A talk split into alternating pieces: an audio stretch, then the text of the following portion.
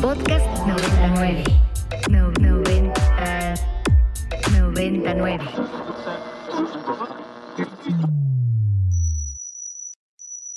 Ingresando código de acceso.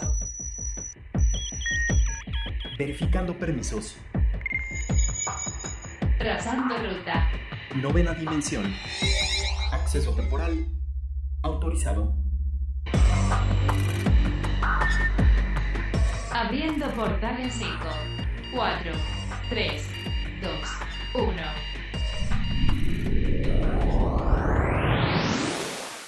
Hola, ¿qué tal? Bienvenidos a la novena dimensión. Yo soy Carpam y me acompaña en cabina. El Alien Edu. Recuerden que nos pueden escribir a nuestras redes sociales que son arroba ibero909fm o también me pueden escribir a mí en mi arroba que es arroba carpam13 y a ti Edu.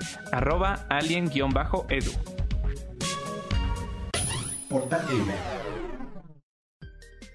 Y algo que está en boca de todos, Edu, pues básicamente es el mundial. ¿Quién ha escuchado por ahí Qatar? Que si el álbum, que si los partidos. La verdad es que ya es un tema muy sonado. Te guste o no te guste el fútbol, todos lo hemos escuchado. Y ahora, Edu, un tema muy interesante que está también dentro del mundo gamer es que resulta que Electronic Arts ha predecido eh, quién será el ganador de lo que va a ser la Copa Mundial de la FIFA 2022 y menciona que va a ser directamente Argentina enfrentándose con Brasil. Yo no sé tú qué piensas acerca de esta eh, pues manera que tienen como de predecir las cosas. Pues es que ya es todo una tradición el hecho de que EA utilice su videojuego FIFA como para pues intentar simular los partidos que se van a llevar en el mundial y poder ver pues eh, en relación a digamos que los atributos que cada equipo tiene pues quién se llevaría la victoria no entonces pues la verdad no estoy muy informado Car no sé si tú sí si en años pasados estas predicciones pues se han acertado pero sin duda pues es algo interesante no como tratar de ver pues qué tanto eh, acierto tienen las simulaciones de un videojuego, pues en algo que ya se lleva la realidad, ¿no? Y bueno, aunque aquí no solemos hablar mucho de fútbol, pues si Argentina se lo lleva, mira, yo la verdad muy contento. Eh, entonces, pues ojalá, ojalá que EA tenga una buena predicción. Sí, no, y es que justo lo mencionas, resulta Edu que suena un poco terrorífico o de miedo porque resulta que justo los últimos tres los ha predecido con éxito. El primero que fue en 2018 que fue Francia decía que iba a ganar el torneo y en 2014 decía que Alemania iba a ganar y por si fuera poco también en 2010 mencionó que España ganaría en mundial y así fue como sucedió, o sea, como que sí pasó. Entonces, esta es una posibilidad bastante alta. Digo, también el marcador ellos mencionan que va a ser 1 a 0 favor Argentina y que pues su goleador sería Messi. Entonces, bueno, hay muchas características peculiares que tienen ahí, entonces que también si partimos un poco en que los últimos tres se acertaron, pues digo, también y yendo un poco en el, la cuestión matemática, ¿no? Mucho se dice que las matemáticas dominan el mundo y que con las matemáticas puedes calcular cosas eh, increíbles y que realmente no te imaginas, pues más o menos es lo mismo, ¿no? Un algoritmo de el análisis de un equipo lo metes en una computadora y básicamente que sacas esta,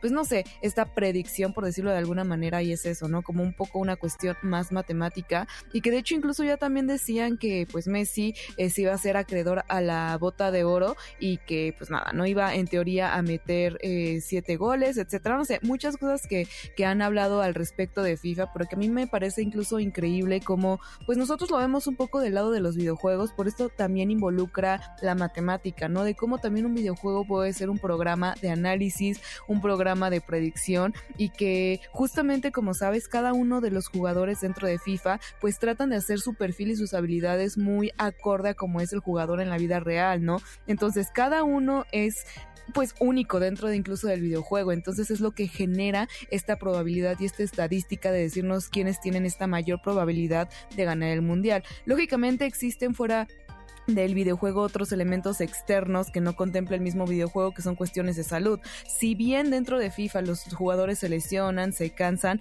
exactamente no es el mismo rendimiento porque la finalidad del videojuego es entretener y pues bueno, no, la realidad nunca va a superar en muchas ocasiones a la ficción y existen muchos factores, no puede haber lesiones, puede haber accidentes, no sé, muchas otras cosas que el videojuego como tal o quizás algún software que prediga cosas no va a poder decir, ¿no, Edu? O sea, creo que también hay otros otros factores fuera de, pero digamos que la balanza sí se está inclinando hacia un lado muy específico.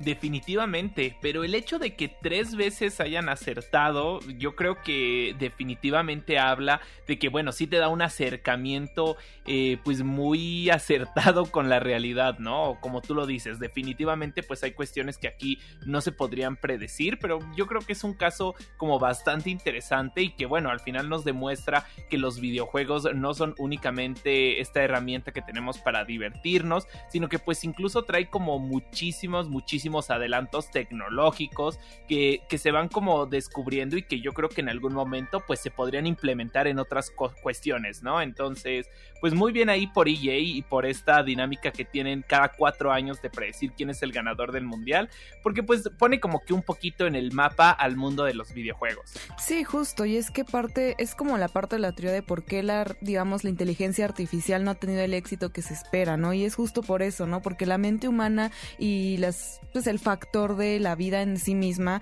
la vida está llena de pues de situaciones que no controlamos, de cosas del azar. Es lo mismo con la inteligencia artificial. ¿Por qué no se ha podido crear un robot 100% independiente? Y es justo lo mismo, ¿no? Esto es creado a partir de algoritmos y, softwares que le dan a, pues a una máquina eh, esa posibilidad de actuar y de reaccionar ante ciertas situaciones. Pero si una situación se sale de lo de que su algoritmo, pues marca error, ¿no? Y como personas ¿cómo decirlo, Edu? Cuando tenemos una problemática no es como que el cerebro nos marque un error, sino tenemos esa posibilidad de resolverlo o cómo vamos a actuar ante la eventualidad, ¿no? Creo que ahí se abre un panorama infinito de, de posibilidades que quizás dentro de las mismas máquinas no puede haber. Así que pues, bueno, creo que estamos muy lejos de poder tener esta posibilidad de recrear máquinas 100% adaptadas a los humanos como tal, pero bueno, este acercamiento ya es muy positivo, muy posible, seguramente muchos fanáticos ya estarán pues felices un poco por este resultado, pero bueno, hay que ver, ¿no? Porque también hay muchos factores externos allá afuera que pueden afectar el resultado, pero ya tenemos al menos una visibilidad de lo que puede pasar directamente en Qatar Edu. Y algo que sí también está pasando y con un videojuego que ya también tiene un ratito que salió a la venta es Halo Infinite, que por fin ya cumple un año que salió a la venta y que ahora va a estar trasladándose a la PC como tal con el nuevo pues ray tracing como para darle esta mejor pues eh, visualización al mismo título y que pues bueno esto fue anunciado directamente en un evento de AMD donde pues lo piensan ya implementar directamente hasta el marzo del 2023 Edu.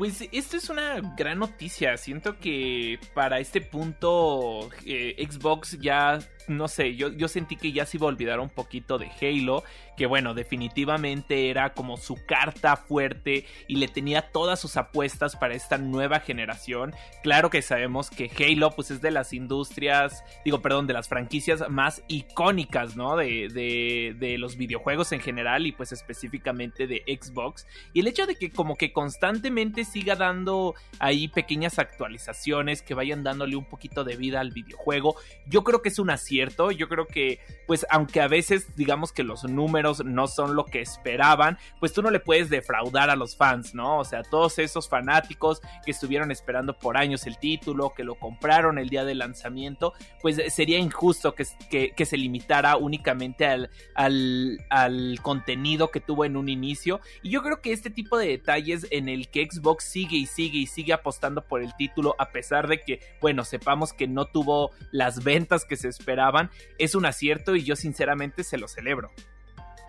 Sí, y es que la verdad es que a pesar de que se pensaba que no iba a haber cambios, sí los va a haber y, y, es parte como también de un compilado que tienen pensado, ¿no? Como que lo están pensando como parte de la saga Echoes Within, que era la tercera temporada que desafortunadamente se retrasó de noviembre a marzo y que pues también estaban pensados nuevos mapas, armas, equipamiento, eh, un pase de batalla y también actualizando pues varios niveles nuevos. Entonces como que están haciendo esta recopilación de todo lo que se retrasaron, que bueno, cabe mencionar que esto no es cosa nueva por parte de 343 Industries con Halo. Lo vimos en la pandemia, vimos varios retrasos, por ahí también incluso hubo mucha polémica al respecto con estas armaduras, con los skins, que tenían unos precios exorbitantes, los costos, en fin, ¿no? Como que han pasado toda una etapa de, de evolución, de progreso y que al final del día sigue implementando cosas dentro de este título que no solo cumple un año ya en el mercado, sino que la historia de Halo se remonta a muchos años atrás, desde el inicio con 343 Y que posteriormente Xbox lo adaptó como pues literalmente su juego insignia y que hasta la fecha, Edu, tenemos contenido de este título que al parecer no ha parado de, de darnos novedades. Y yo creo que esto es una como buena oportunidad para poder retomar este título que bueno, quizá en el, salió en un momento donde no pudo brillar mucho, quizá otros títulos que también iban saliendo pues terminaron opacándolo y también estamos viviendo como que una época en la industria donde los Battle Royales, los free to play están teniendo tanto impacto y tanta fuerza que a veces eh, títulos como este pues se quedan un poquito en el olvido, ¿no? Pero yo creo que esta actualización pues es un buen pretexto para todos los que no tuvieron la oportunidad de probarlo, pues ahora sí se animen, eh, tengan como que este nuevo contenido que, que, que al principio quizá no te llamaba tanto la atención, pues puede que ahora sí.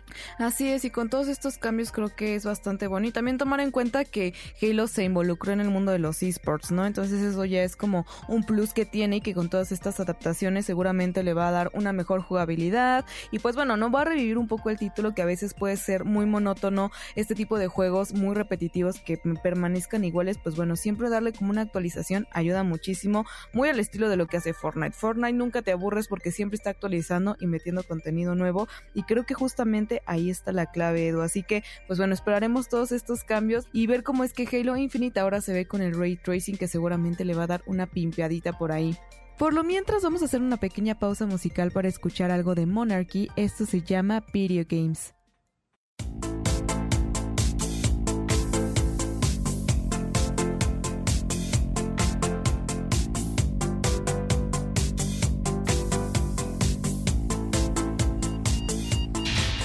Alerta de acceso. Alerta de acceso. Novena dimensión. Novena dimensión. Alerta de acceso. Alerta de acceso. Acceso temporal. El portal está comenzando a sonar y eso quiere decir que ya está por cerrarse. Nosotros nos escuchamos mañana en punto de las 6:10 de la mañana. Bye. 3, 2, 1. Cerrando portal.